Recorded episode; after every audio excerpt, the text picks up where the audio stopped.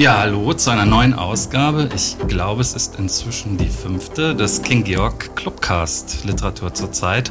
Also des Podcasts, der aus dem Lesungsprogramm entstanden ist, das seit 2008 tatsächlich schon im King Georg stattfindet. Und ich freue mich, dass ich Sonja Lewandowski und Svenja Reiner begrüßen darf. Schön, dass du hier bist, liebe Svenja. Herzlich willkommen, Sonja. Erstmal vorweg die Frage an euch beide. Wenn ich sage, noch 14 Tage, was löst das jetzt gerade bei euch aus? Vorfreudiges Kribbeln oder blankes Entsetzen oder irgendwas dazwischen?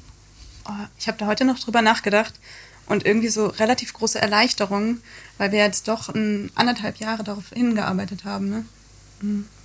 Ja. Erleichterung. Ja. Willst du spoilern, was in 14 Tagen ist? Ach so, haben wir das noch gar nicht gesagt? Ja, ich das, würde es äh, sonst auch gleich sagen, aber so. ihr dürft es natürlich auch sagen. ich von einem Festival gehört und natürlich die Bundestagswahlen. Auf die fiebern wir zu. Auf jeden Fall. Stimmt, die sind Wer auch gewinnt? Am, am 26. Mhm. Dazu muss man sagen, wir zeichnen das hier am 10. auf.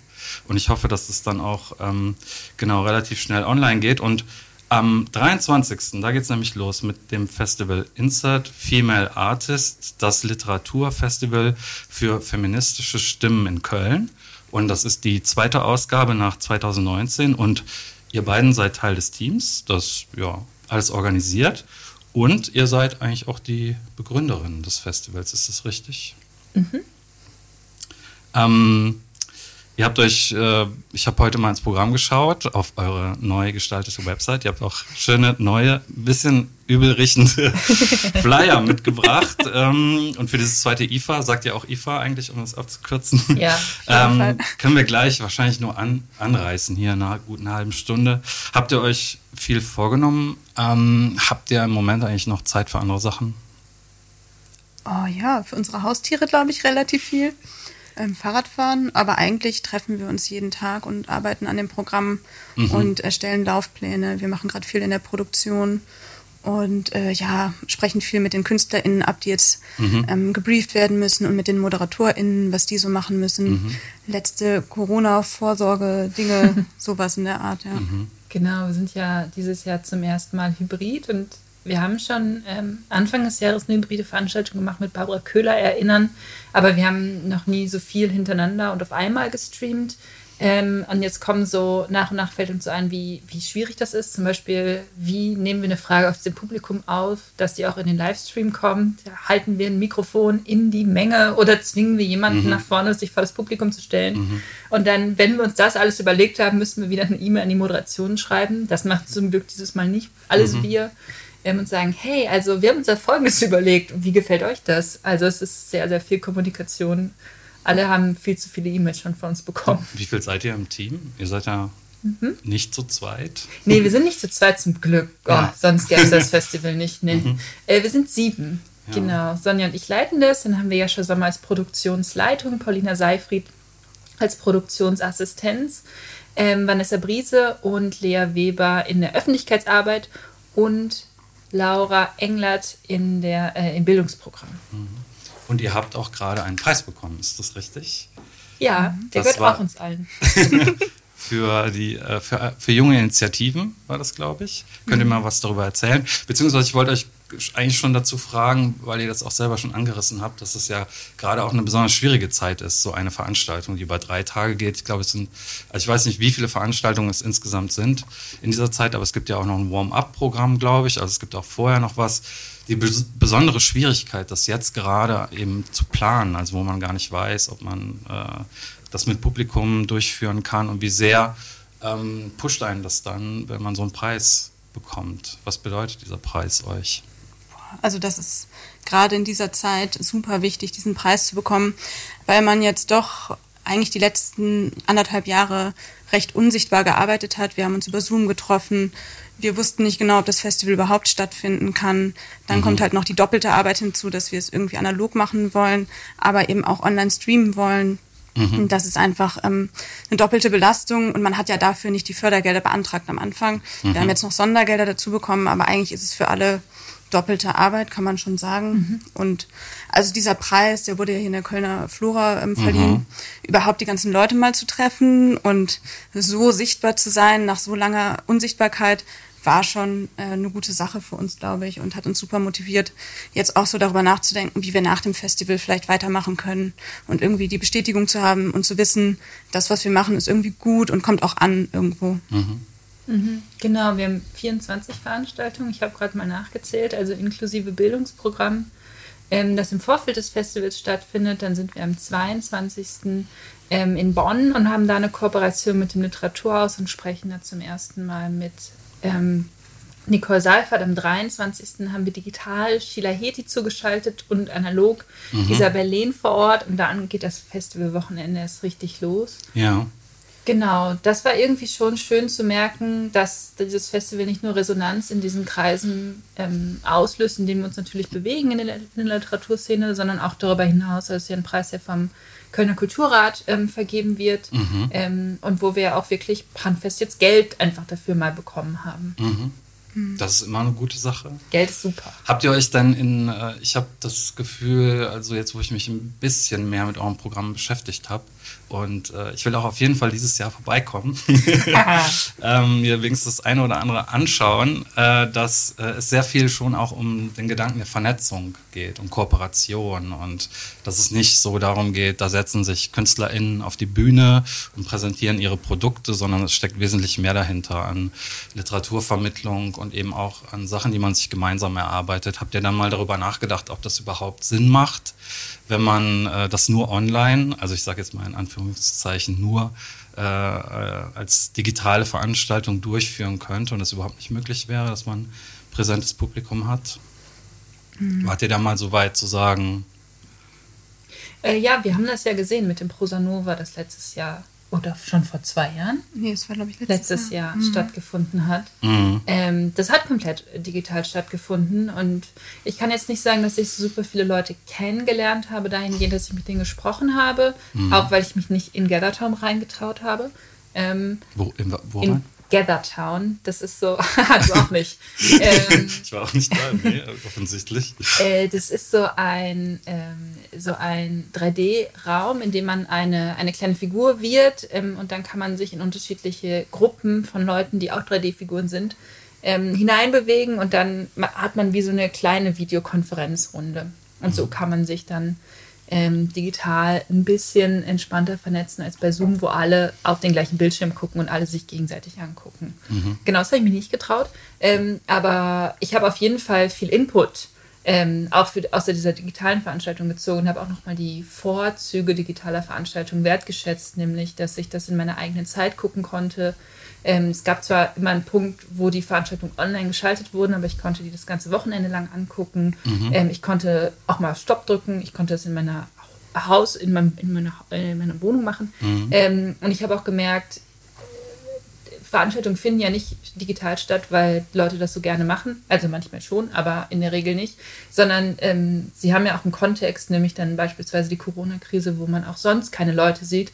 Und da sind das natürlich total wertvolle Begegnungen. Also ob digital oder nicht, aber man, man kriegt einen anderen Input, man kriegt ähm, irgendwie Material, um darüber nachzudenken und wenn wir jetzt nur digital stattgefunden hätte, hätte das bedeutet oder würde das vermutlich bedeuten, dass die Corona-Situation noch mal viel, viel schlimmer geworden wäre. Mhm. Ähm, und dann hätte ich auf jeden Fall trotzdem stattfinden wollen, ähm, weil ich glaube, dass es darüber, also gerade in solchen Momenten sehr, sehr wichtig ist, ähm, weiterzumachen und ähm, mhm. zu inspirieren und genau sich auszutauschen. Mhm. Man kann vielleicht noch sagen, dass gerade ja auch diese feministische ähm, Literaturszene sowieso ähm, viel in den sozialen Medien unterwegs ist. Also diese Bubble lebt ja auch vor allem auf Twitter. Viele Leute kommen auch ähm, zum Festival jetzt und ich glaube auch, dass diese Festivalgemeinschaft vor Ort super wichtig ist, mhm. weil sich da auch viele Leute das erste Mal in ähm, Persona treffen. Ähm, aber diese Bubble lebt eh in den sozialen Medien und wird auch darüber hinaus über Hashtags oder was weiß ich äh, aktiv sein und findet sich oder hat sich gerade darüber gefunden. Mhm. Ja. Und, ähm. Also ja, und ich wollte eigentlich noch sagen, also es wird ja immer so ein bisschen ähm, verteufelt, diese ähm, hybriden Veranstaltungen oder diese digitalen Veranstaltungen auch im letzten Jahr. Aber, und das ist auch so Thema bei uns beim Festival, das hat natürlich auch viele Vorteile für Leute, die jetzt nicht ähm, die ganze Zeit verfügbar sind. Also Helga Schubert, die letztes Jahr den Bachmann-Preis bekommen hat, die hat das auch gesagt, äh, die konnte nur dabei sein, weil es eben digital stattgefunden hat mhm. und weil sie so weiterhin ihren Mann zu Hause pflegen konnte. Und das betrifft dieses Jahr bei uns auch ganz viele Leute, die dabei sein können, obwohl sie Sorgearbeit leisten müssen. Ne? Und das ist auch ein großer Vorteil, weil das eine neue Zugänglichkeit schafft, mhm. solche Veranstaltungen. Ja. Also könnte man sagen, hybride Veranstaltung ist sogar so eine Art Zukunftsmodell, was man sich auch ja. ohne Corona oder Absolut. äußere Zwänge halt in Zukunft vorstellen kann, weil es einfach auch Vorteil bringt. Und Absolut, eben. ja. Und also wir haben auch eine Autorin, die ähm, aus Tel Aviv dazu geschaltet wird, mhm. Sandra Gugic. Ja. Und das macht es total spannend, also weil jeder in Bewegung ist, sei es über die Sorgearbeit oder die, die Verantwortlichkeiten, die man so hat, oder dadurch, wo man gerade in irgendwelchen Residenzprogrammen aktiv ist. Also das ist einfach so die Realität der SchriftstellerInnen von heute. Ne? Genau, und darüber wird es natürlich auch nochmal mit der Klimakrise eklatant, dass wir uns überlegen müssen, wann muss man eigentlich wie lange und wie viel reisen und wofür. Mhm. Also mhm. ich muss nächste Woche nach Berlin fahren für einen Vortrag und ich würde ihn sehr, sehr gerne digital halten. Ist das ein großes Thema für euch in der Vorbereitung des Festivals, Nachhaltigkeit? Ähm, ja, natürlich. Also wir leben ja auch irgendwie in, in dieser Gesellschaft und natürlich fällt mir auch immer wieder auf, wie schnell das unter den Tisch fällt, wenn man sagt, wir brauchen jetzt dies oder das. Aber ich weiß, ich habe mich ganz doll angestellt, weil wir so den Impuls hatten, sofort wieder Merch zu machen. Ähm, und ich habe die ganze Zeit versucht durchzudrücken, dass wir so eine Selbstdruckstation machen, dass wir irgendwie einen Stempel haben mhm. und die Leute einfach eigene T-Shirts oder Taschen oder so mitbringen und die bedrucken, weil ich weiß nicht, wie viele Leinenworte jeder von uns hat, aber auf jeden Fall genug. Mhm. Ähm, wir haben unser äh, Programm, was trotzdem stinkt, in der Umweltdruckerei drucken lassen. Ähm, und in unserer E-Mail an die ähm, KünstlerInnen wird stehen, dass bitte jede, äh, sobald es, soweit es möglich, eine Reusable Cup mitbringt. Und einerseits natürlich, weil da müssen wir nicht die ganze äh, Pappe nachher wegschmeißen von den Plastikbechern oder Pappbechern. Äh, und andererseits, weil es natürlich auch viel Corona-konformer ist. Mhm. Also das sind ja auch Schnittmengen. Mhm. Das wusste ich noch gar nicht, aber ich bringe auch meinen Kappbecher mit. ja, naja, wir können ja nicht spülen. Ja, stimmt. Ja verrückt. Haben wir schon gesagt eigentlich, dass es größtenteils in der Feuerwache stattfindet, mhm. das Festival? Mhm. Also deswegen, wir sind auch NachbarInnen. King Georg und Feuerwache. Und äh, genau, dort wird es stattfinden. Aber genau, ein paar andere Orte hast du ja schon genannt. Ich würde gerne zu euch noch ein paar äh, Sätze sagen, wer ihr überhaupt seid. Und dann vielleicht auch darüber sprechen, genau, was, was passiert genau in diesem Jahr auf dem Festival und vielleicht auch, wie ihr überhaupt dazu gekommen seid, das zu machen. Ähm, Sonja, du hast Literatur, Kultur und Medienwissenschaft, Sozialwissenschaften in Siegen studiert. Mhm. Das heißt, ich gehe mal auch davon aus, du bist jetzt nicht in Köln geboren, oder? Doch, ich bin du in der Kölner Südstadt geboren. Nein. Ja. Also das passiert wirklich so selten, dass ich hier entweder im Jazzcast oder mhm. hier äh, GesprächspartnerInnen habe, die wirklich mhm. aus Köln kommen. Nee, ja, Toll. Doch. Und dann in Siegen studiert. Aber ja, es war eine passiert. gute Zeit, oder? Äh, ja, also ich bin viel gependelt, aber ähm, also man kann sich auf jeden Fall aufs Studium konzentrieren. Und halb Köln studiert er ja, wenn man nicht den NC hat für die Kölner Uni, mhm. geht man nach Siegen. Aber an der lehrst du jetzt? Nee, ich lehre ähm, in Köln und in und in Bonn? In, in Bonn habe ich gearbeitet bis August. Mhm. Ist ein bisschen kompliziert. Also und du schreibst an einer Doktorarbeit? Genau, ich was. Was ist das für ein Thema? Ähm, ja, ich schreibe über Schreibstudiengänge, also eigentlich wie man literarisches Schreiben lernen und lehren kann. Und in Köln ist ja ein neuer Studiengang entstanden an der mhm. Kunsthochschule für Medien für literarisches Schreiben. Mit Navid Kamani und Ulrich Pelzer waren das zu Beginn. Jetzt ist es Katrin Röggler, die den Studiengang leitet. Ja. Und den Studiengang habe ich anderthalb Jahre begleitet, ethnografisch, und mhm. habe geschaut, wie wird man eigentlich Autorin, wie wird man Autor. Und jetzt sitze ich seit zwei Jahren an der Kann Auswertung. Kann man das lernen? Ja, boah, das ist halt, es gibt Praktiken, um das lernen zu können. Also es gibt eine Form von Erfahrungswissen, mhm. die äh, beigebracht werden kann. Es gibt einen Literaturbetrieb, den man verstehen kann. Ähm, ja. Das ist wie so ein Stufenmodell, mit mhm. dem wir uns ja auch beschäftigen beim Festival. Wer hat da eigentlich ähm, Nachteile und wer hat da Vorteile durch die eigene Sozialisation oder durchs Geschlecht? Und ähm, mhm. genau darum geht es eigentlich so ein bisschen. Und mit Katrin Rögler zu arbeiten ist auch nicht das Schlechteste, glaube ich. Nee, das die ist, schon äh, ziemlich cool. Ja, die ist fantastisch, die, ja. Äh, mhm. Durfte ich auch hier als Gast begrüßen. Das war ein ah. ziemlich cooler Abend. Mhm. Und äh, genau, ich wollte dich fragen, weil du auch journalistisch schreibst. Was ist für mhm. dich der Unterschied, so die akademische Arbeit und das journalistische Schreiben? Wie verhält sich das für dich zueinander? Das ist eine Frage der Zeit.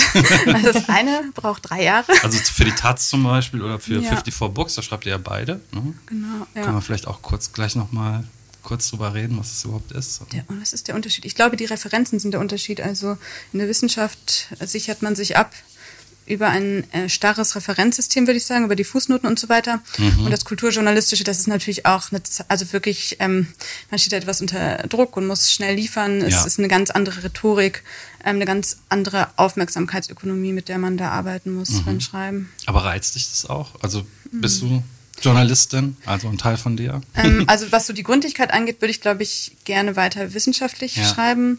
Was die Zeit angeht, das ist, dass man, glaube ich, sehr verwöhnt an der Uni.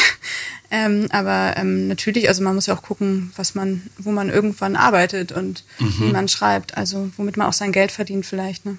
Mhm. Mhm. Ja. Svenja, du bist äh, momentan wissenschaftliche Mitarbeiterin am Institut für Kulturpolitik in Bonn. Studium der Anglistik, Amerikanistik, Wirtschaftswissenschaften, des internationalen Kunstmanagements sowie der Musikwissenschaften. Ich habe ein bisschen schon gescherzt, bevor wir uns hier getroffen haben, dass wenn ich das alles aufzähle, was du studiert hast, dass wir dann schon eine Dreiviertelstunde durch sind.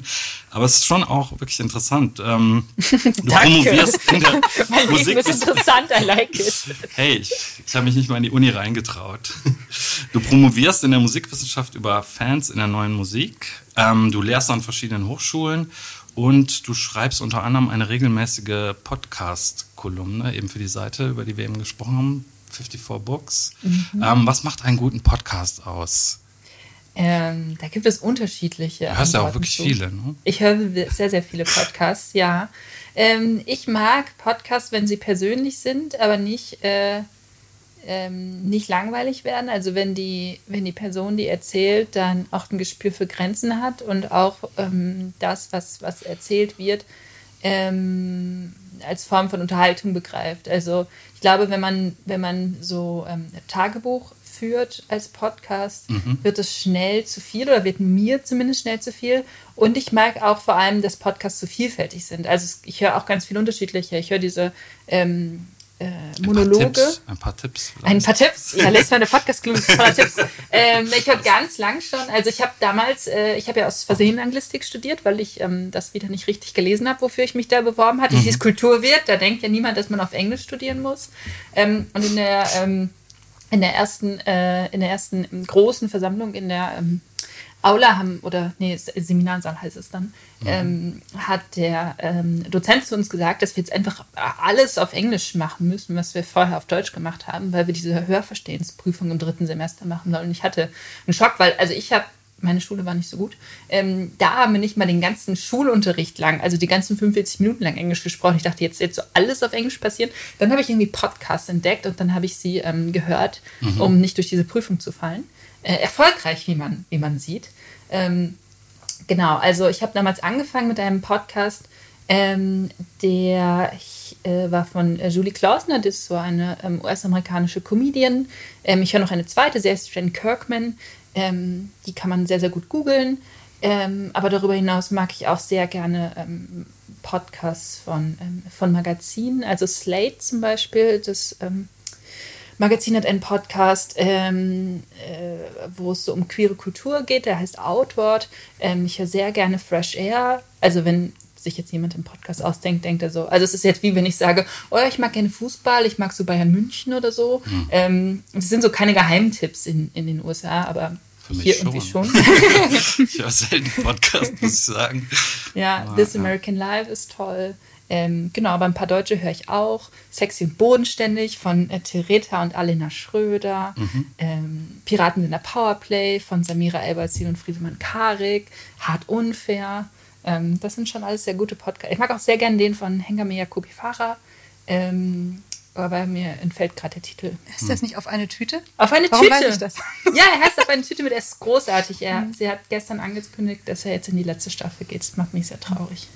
Hm. Eine letzte Tüte. Und du bist aber nicht in Köln geboren. Nee. Du kommst? Aus, also ich bin in Hagen mhm. geboren, in, aber ich bin aufgewachsen in Gevelsberg.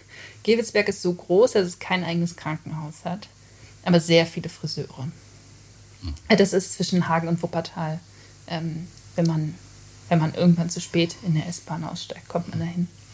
Wo habt ihr euch jetzt kennengelernt und äh, seid auf die Idee gekommen, dieses Festival aus der Taufe zu heben. Ich wollte schon immer mal diese Liebesgeschichte erzählen. ja, bitte, die Love Story. Ähm, wir wurden eigentlich ein bisschen hinter- verkuppelt, ne? Ja. Von ähm, einem äh, Bekannten oder Freund. Und ähm, dann habe ich dich bei einer Lesung getroffen. Wir hatten ein Blind Date bei einer Lesung und mir wurde gesagt, das ist die und die Frau. Dann habe ich dich bei Facebook angeguckt und dann stand, stand da diese große Frau mit ganz vielen Ringen und ich dachte, oh Gott, ich traue mich niemals dahin zu gehen.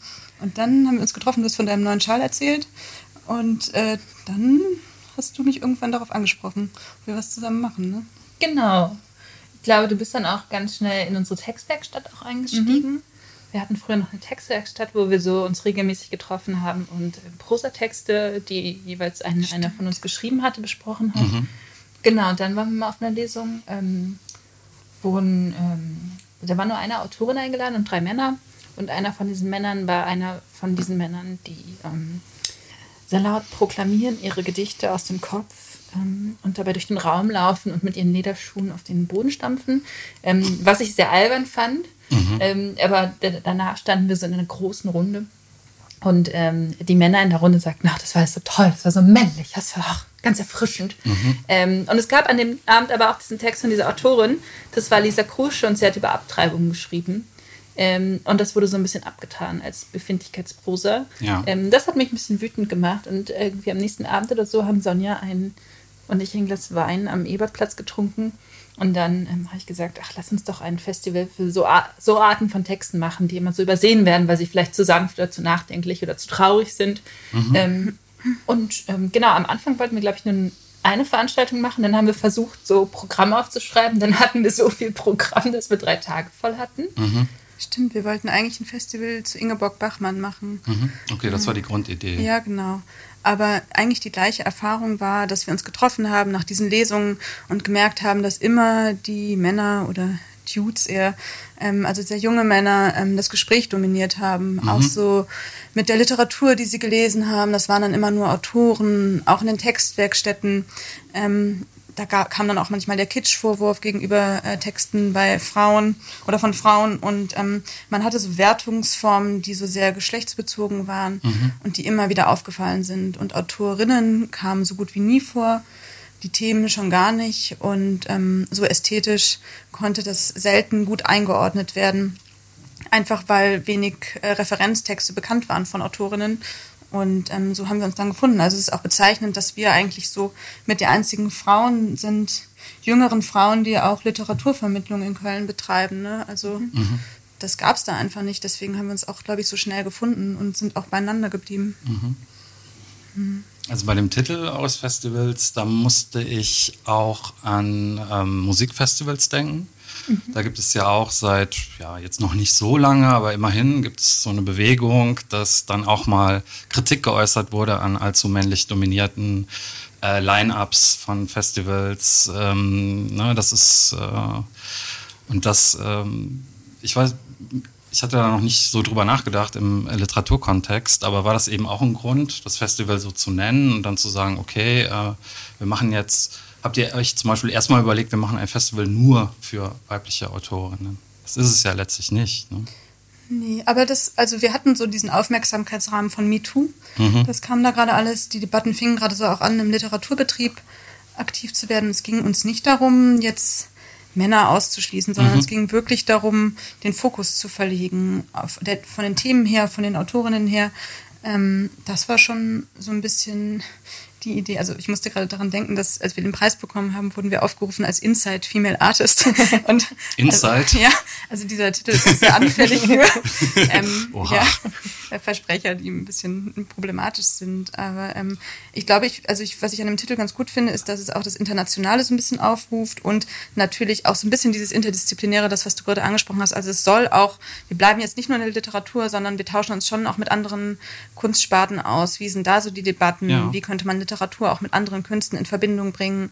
Gerade auch so in Köln, eine Medienstadt, Habe ich das ist schon gesagt? so. Ich wollte es jetzt, glaube ich, gerade sagen, sagen. ja, vielleicht du habe ich deinen Zettel gesehen. du hast es auf meinem Zettel gelesen. Ja, nee, weil es, genau, was ich sagen wollte, war, dass also so einer der prägnanten Sätze, die mir aufgefallen sind bei euch, es gibt so ein paar programmatische kleine Texte oder wo ihr über euch schreibt und es geht um die Lage der Autorin. Das ist so ein zentraler Satz. Aber es geht ja eben nicht nur um Literatur, sondern Literatur ist so eine Art Ausgangspunkt, so wie ich das mhm. verstehe, für jede Menge interdisziplinäre Veranstaltungen. Und eigentlich kommt jede Form der Kunst auch im Festival vor. Ja, wir haben keine bildende Kunst, ist mir jetzt nochmal aufgefallen. Mhm. Ja. Ähm, da müssen wir vielleicht Aber das nicht mit Absicht, die wird nicht. Das ist nicht mit Absicht und wir haben auch ein, äh, in einem Bildungsprogrammpunkt ähm, arbeiten wir zum Beispiel mit der Fotografin Sandra Stein zusammen. Also ja. es ähm, findet schon irgendwie statt. Ähm, nee, genau, du hast es ja auch schon am Anfang angesprochen, dass wir so viele Kooperationen haben. Mhm. Ähm, ich glaube, im, unser erster Impuls war da vielleicht auch so ein bisschen ähm, eine Unsicherheit, weil das schon schwierig ist, sich irgendwie in Köln hinzustellen, zu sagen, wir machen jetzt Feminismus, mhm. ähm, wenn es schon so viele Initiativen gibt, die schon die ganze Zeit feministische Arbeit leisten. Ja. Ähm, und dann haben wir das aber ganz schnell als Vorteil ähm, begriffen, uns mit bestehenden Initiativen zu vernetzen, äh, mhm. äh, den Austausch zu suchen, gemeinsame Formate zu entwickeln. Also wenn man ins Programm guckt, sieht man, dass die allermeisten Veranstaltungen Kooperationspartner haben. Ja. Ähm, und das bedeutet nicht nur, dass die uns irgendwie Geld geben ja. oder uns unser Programm über ihren Newsletter verschicken, sondern tatsächlich, dass wir uns da ähm, ein- oder mehrfach zusammengesetzt haben, per Zoom oder analog, mhm. ähm, und beraten haben tatsächlich, wie, was wir mit diesem Programmpunkt machen wollen, wo wir hinwollen und wer interessante Personen wären, um den zu gestalten. Was man auch ähm, finden kann auf der Webseite, ist so eine Art Fragenkatalog von Fragen, die ihr euch gestellt habt, mhm. bevor oder während des Prozesses, der, äh, als ihr das erste Festival vor zwei Jahren geplant habt. Und zwar zum Beispiel vom Autorinnenporträt über das Biopic zu, bis zur Besprechung im Feuilleton werden Autorinnen und Künstlerinnen anders inszeniert und erzählt als ihre männlichen Kollegen. Und es gibt eine Reihe solcher Fragen und ich habe mir gedacht, ob das sozusagen schon eine Art Manifest quasi mhm. ist in Frageform das ihr eigentlich von Jahr zu Jahr so übertragen könnt als, als Grundlage eures Tuns, weil mir auch aufgefallen ist, dass es ähm, ja, in diesem Jahr zum Beispiel eine Veranstaltung gibt ähm, über beunruhigende Ichs, Politik und Prekarität der ersten Person, was ja sozusagen an die Frage, die ich eben vorgelesen habe, auch irgendwie anschließt. Ja. Also gibt es so Problemstellungen, die universell im Moment sind, die ja jedes Jahr wieder aufs Neue aufgreift, die in diesem Fragenkatalog zusammengefasst werden. Kann man das so? Ähm, naja, universell ist, glaube ich, schon die Perspektive, die wir einnehmen, die immer aus, der Gender, aus den Gender Studies mhm. ähm, geprägt ist. Ähm, aber wir geben uns ja jedes Mal sozusagen Fokusthemen und in diesem Jahr sind es ähm, Biografien, Ich-Erzählungen, mhm. ähm, der Lebenslauf. Das letzte Mal war das Festival ein bisschen allgemeiner mit der Lage der Autorin, also ähm, außer Waagerecht kann man da nicht so viel Allgemeines, also kann man sehr viel Allgemeines, wenig Spezielles drüber sagen. Nee, genau, aber dieser Gender-Fokus, genau, das ist, das ist, dies, das ist, glaube ich, was, was die Festival-Edition auch verbindet. Ähm, genau, und jetzt stellen wir uns sehr konkret die Frage, zum Beispiel bei diesen beunruhigenden Ichs. Ja. Ähm, wir sehen, dass die Ich-Erzählung auf dem Markt gerade sehr viel Zuspruch erfährt, mhm. ähm, dass Biografien stärker gefragt werden, Memoiren, dass viele Sachbücher in mhm. der Ich-Person erscheinen, ähm, dass im Dokumentarfilm die Autofiktion eine starke Rolle spielt beispielsweise ähm, oder nicht nur im Dokumentarfilm. Und wir fragen uns, warum das so ist, ob das vielleicht mit bestimmten Themen zusammenhängt, ähm, aber vielleicht was Vorteile davon sind, aber vielleicht auch Nachteile. Also, dass man mit der eigenen Biografie herhalten muss, mit dem eigenen Leben bürgen muss. Mhm. Wie geht es eigentlich weiter, wenn man einmal zum Beispiel als Debüt diese Ich-Erzählung geschrieben hat, die möglicherweise auch durch das eigene Leben inspiriert ist? Was passiert dann mit dem zweiten mhm. Buch mit dem zweiten verdammten Album. Mhm. Das ist auch eine Veranstaltung mit Dilek Günger, Hanna Engelmeier und Isabelle Lehn. Mhm. Ähm, es ist, äh, mir ist dabei eingefallen, als ich das gelesen habe, dass hier zwei Autorinnen, die ich eingeladen hatte, sowohl Antonia Baum als auch Giovanna Reisinger, mir erzählt haben, dass es problematisch ist, wenn man als Frau in der Ich-Perspektive einen fiktionalen Text schreibt, dass man immer mit dieser Ich-Erzählerin identifiziert wird. Also, dass es viel stärker ist, als bei männlichen Autoren. Quasi nach dem Motto, ja, die kann ja eh nur von sich erzählen und ähm, hat nichts anderes zu berichten ja, oder keine anderen Skills. Und das ist immer so, dass es den Rückschluss auf die Autorin dann schneller gibt als bei männlichen Kollegen. Total. Also ähm, Nicole Seifert hat bringt diese Woche ein Buch raus, Frauenliteratur heißt das. Da beschäftigt sie sich eigentlich genau damit, ähm, wie Frauen oder Autorinnen anders ähm, im Literaturbetrieb und mit ihren Texten wahrgenommen werden. Und Frauen ist praktisch nicht das äh, Sprechen nach außen hin, also das politische, das welthaftige Sprechen mhm. zugesagt, sondern das private Sprechen, also typisch der Briefroman. Mhm. Ähm, und eben das Sprechen nach innen, in das private Sprechen. Und deswegen findet da, glaube ich, viel häufiger eine Verwechslung statt. Ähm, also man könnte auch vielleicht annehmen, auch so eine Form von Voyeurismus, mhm. die auch noch mit ja. hineinspielt, die das Feuilleton vielleicht dann auch gerne mitnimmt, zu sagen, ähm, ach, die Autor, also in den ähm, Rezensionen zu den Büchern kommt dann erstmal nicht das Buch vor, sondern vor allem erstmal die Autorin und wie mhm. sie aussieht. Also wirklich äh, sexistische Mechanismen, die da so greifen, mhm. äh, dass dann erstmal das Porträt der Autorin wichtiger ist. Ja, und ob sie gelächelt hat auf dem Foto oder ob sie Rehaugen hat, wie das bei Sally Rooney in äh, einer Rezension äh, gesagt wurde und nicht so sehr auf den Text eingegangen wird. Also ja. ähm, 10.000 vorverkaufte Bücher wegen den Rehaugen natürlich. Genau, also ist total spannend, weil Nicole Seifert eigentlich diese Misogynie, äh, Misogynie im Liter in der Literaturkritik ganz gut äh, zeigt, die ähm, ja einfach ganz klaren Mechanismen folgt, ja, schon seit Jahrhunderten.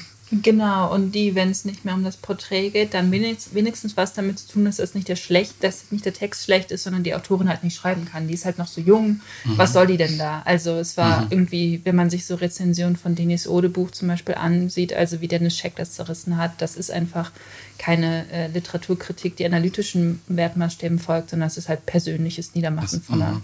jungen weiblichen weil migrantischen kann, ne? Stimme. Weil man, die, weil man, die, Macht hat.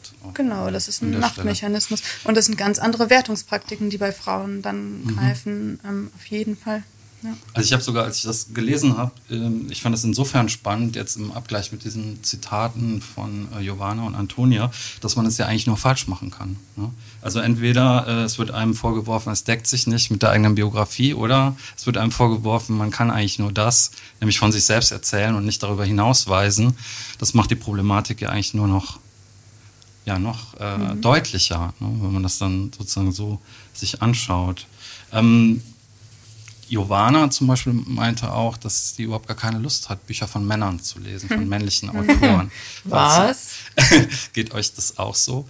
Wie ist das überhaupt von eurem Leseverhalten? Lest ihr so ähnliche Sachen eigentlich? Seid ihr so von Literaturkonsum so ähnlich? Habt ihr ähnlichen Geschmack oder? Boah, ich glaube, wir haben einen ganz anderen Geschmack und mhm. das ist mhm. auch total wichtig. ähm, aber also ich bin halt super männlich sozialisiert worden, was das äh, Lesen angeht. Ähm, durch die Schule, natürlich durch die Uni, mhm. durch die Leselisten, die super männlich geprägt waren, aber auch durch meinen Vater, der äh, Literaturkabarett macht. Und ähm, ich war mal auf dem Flohmarkt und habe Bücher verkauft und dann kam ein Mann zu mir und meinte, total anerkennend, oh, Sie haben aber ähm, eine männliche Lesesozialisation. Ich war so, boah, danke, ja, toll. Und ähm, im, also jetzt so zwei, drei, vier Jahre später denke ich so, scheiße, also was, also ist eigentlich kein Kompliment. Und es gibt ja diese Idee vom, ähm, wie heißt das denn nochmal, White Male Bookshelf, dass man alle Bücher, die von Männern sind, umdreht mit dem Rücken nach hinten mhm. und dann wird das Bücherregal halt weiß, weil man so wenige Bücher von Frauen hat. Und ich versuche das eigentlich seit ein paar Jahren so bewusst umzudrehen und wirklich Bücher von äh, Frauen zu lesen. Aber also ich will es jetzt nicht kategorisch ausschließen.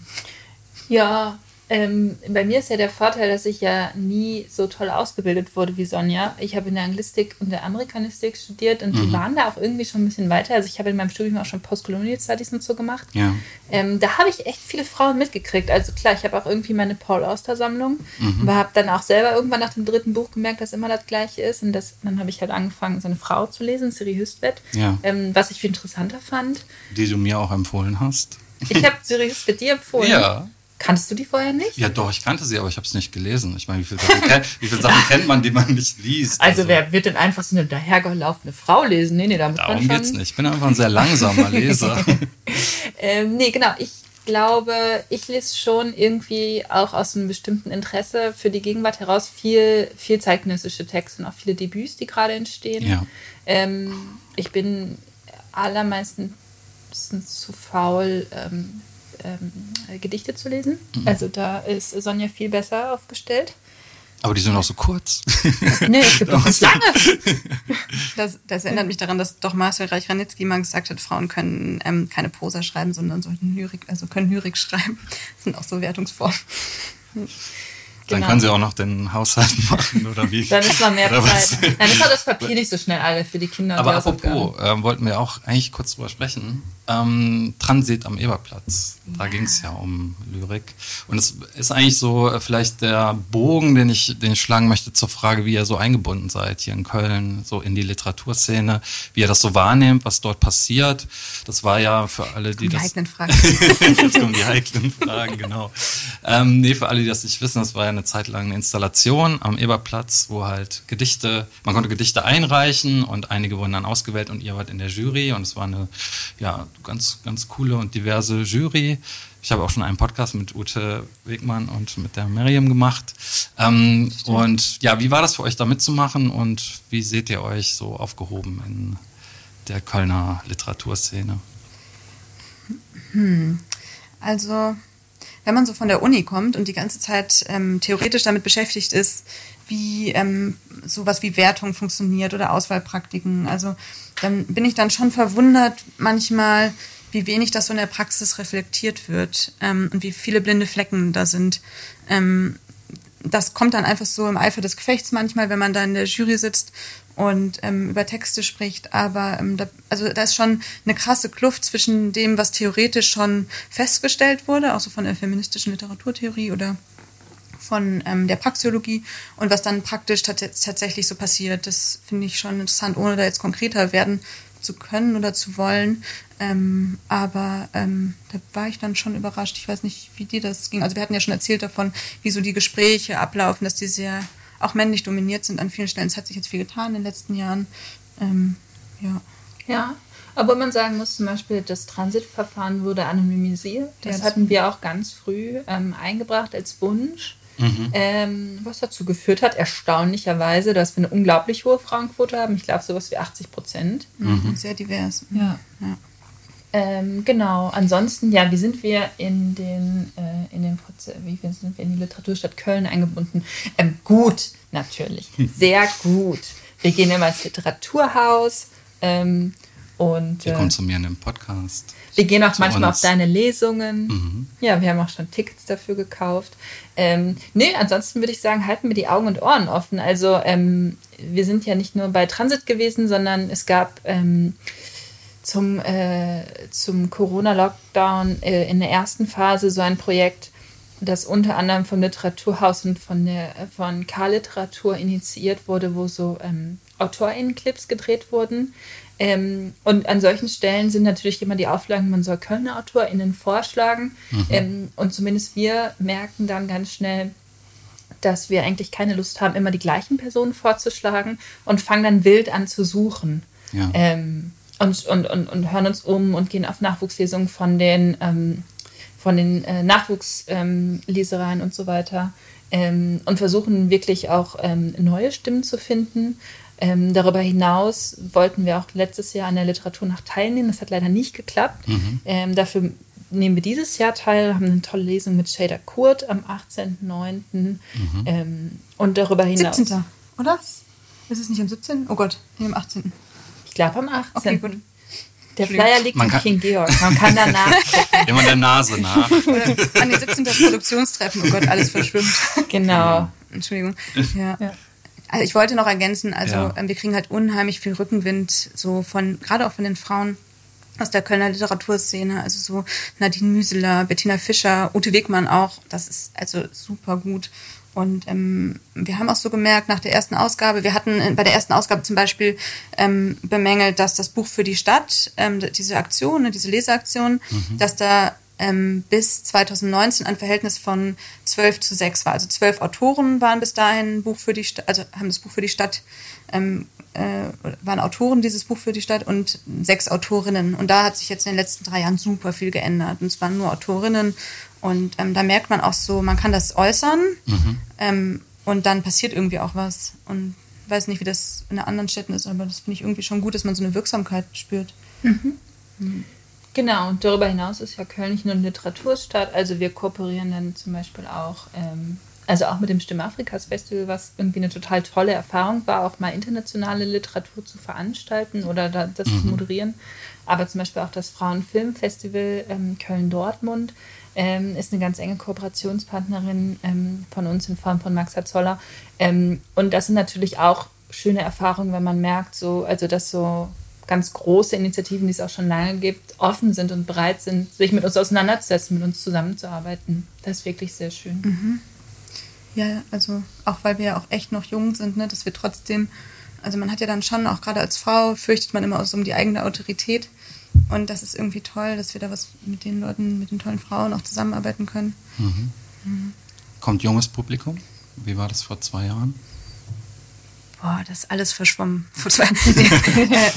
Nee, doch, also das, das war, wir hatten wirklich auch Bedenken, mhm. weil wir, also die Idee war ja auch so ein bisschen nicht hinter die Debatten der 70er Jahre und 80er Jahre zurückzufallen. Also wir hatten so ein bisschen natürlich so die feministische Welle gesehen, ähm, die so passierte 2019 und davor im, im Rahmen von MeToo und haben dann aber auch gemerkt, so rein von den Debatten her ist es manchmal sehr flach und es ist schade, weil die ähm, Feministinnen aus den 70er Jahren und davor haben schon tolle Standards gesessen, haben tolle Ideen gehabt. Und das wollten wir so ein bisschen verbinden, auch gerade feministische Literaturtheorie. Und dann kamen so äh, zum Beispiel Ina Theodor Hörner, ne? Oder Hörner Theodor. Ina Hörner Theodor, genau, die macht die Stadtführung bei uns. Die ist vom Frauengeschichtsverein. Mhm. Ähm, ist eine ganz andere Generation als die Autorinnen, die wir eingeladen haben. Und das, das gibt es dieses Jahr, ne? Die Stadtführung. Ja, genau, die gibt es mhm. auch wieder. Und ähm, das war also das fand ich total toll zu sehen, wie die, also die verschiedenen Generationen miteinander ins Gespräch gekommen sind mhm. und das bei einer ganz tollen Stimmung eigentlich. Ne? Wir hatten natürlich auch so ein bisschen, also das kann auch ein bisschen anziehen von der Stimmung her und ein bisschen äh, wilder werden, aber das war irgendwie eine sehr angenehme Festivalgemeinschaft, die da entstanden ist. Mhm. Genau, ich glaube, uns ist gar nicht so sehr äh, daran gelegen, so unglaublich viel junges Publikum zu ziehen, weil das tun wir, glaube ich, eh. Ähm, wir haben eher so auch das mit Blick auf die letzte Programmkuratierung festgestellt, dass wir erstaunlich wenig ältere Frauen eingeladen haben. Ähm, und wenn man mit seinem Debüt nicht gesehen wird, dann verschwindet man spätestens, wenn man 45 ist, halt wieder vom, vom, äh, von der literarischen Bildfläche, weil man dann zu alt ist und nicht mehr fuckable. Ähm, mit der Folge, dass wir uns jetzt auch wirklich dar darum bemüht haben, auch ältere Autorinnen einzuladen und auch ähm, Personen anzusprechen, die vielleicht nicht das sexy Publikum sind, wie zum Beispiel ähm, ältere Frauen oder Mütter. Mhm. Mhm. Voll. Also wir haben natürlich dann auch reflektiert nach 2019, was waren so unsere blinden Flecken und sowas wie also Altersdiskriminierung ähm, oder dass wir auch extrem weiß waren 2019. Also das einfach mhm. müssen wir jetzt rückblicken, haben wir voll gesehen und ähm, also das wollen wir auch immer verändern, weil wir können natürlich nicht selber so die blinden Flecken aufrechterhalten. Deswegen haben wir auch die ganzen Kooperationen, damit man uns auch gesagt wird, so Leute, da äh, seid ihr einfach super homogen mhm. und da ähm, holt ihr nur die Leute aus eurer eigenen Bubble. Und ja, an den blinden nicht. Flecken arbeiten ist ja nie verkehrt. Ne? Also, ja. ja, ich wünsche euch viel Erfolg. Wir sind eigentlich hier schon am Ende vom 23. September bis zum 26. September, vor allem in der alten Feuerwache. Es gibt so schöne Veranstaltungen wie Social Muscle Club. Ähm, es gibt die von euch schon erwähnte Stadtführung äh, in Kooperation mit dem Frauengeschichtsverein. Es gibt Bandenbrunch, feministische Netzwerke, Weben, eine Flohmarktlesung, das klingt sehr gemütlich, auch eine Veranstaltung zur Thematik. Was bedeutet das, wenn man als Schriftstellerin auch Mutter ist? Wie lassen sich Schreib- und Sorgearbeit verbinden? Und ja, es gibt auch eine die heißt vom Debüt und dem verdammten zweiten Album. Und ich würde sagen, ich wünsche euch auf jeden Fall alles Gute für das zweite Festival und danke, dass ihr hier gewesen seid. Und ja. Ja, danke dir. Danke, danke für die Einladung. allen fürs ja. Zuhören und bis zum nächsten Mal. Tschüss. Tschüss. Tschüss.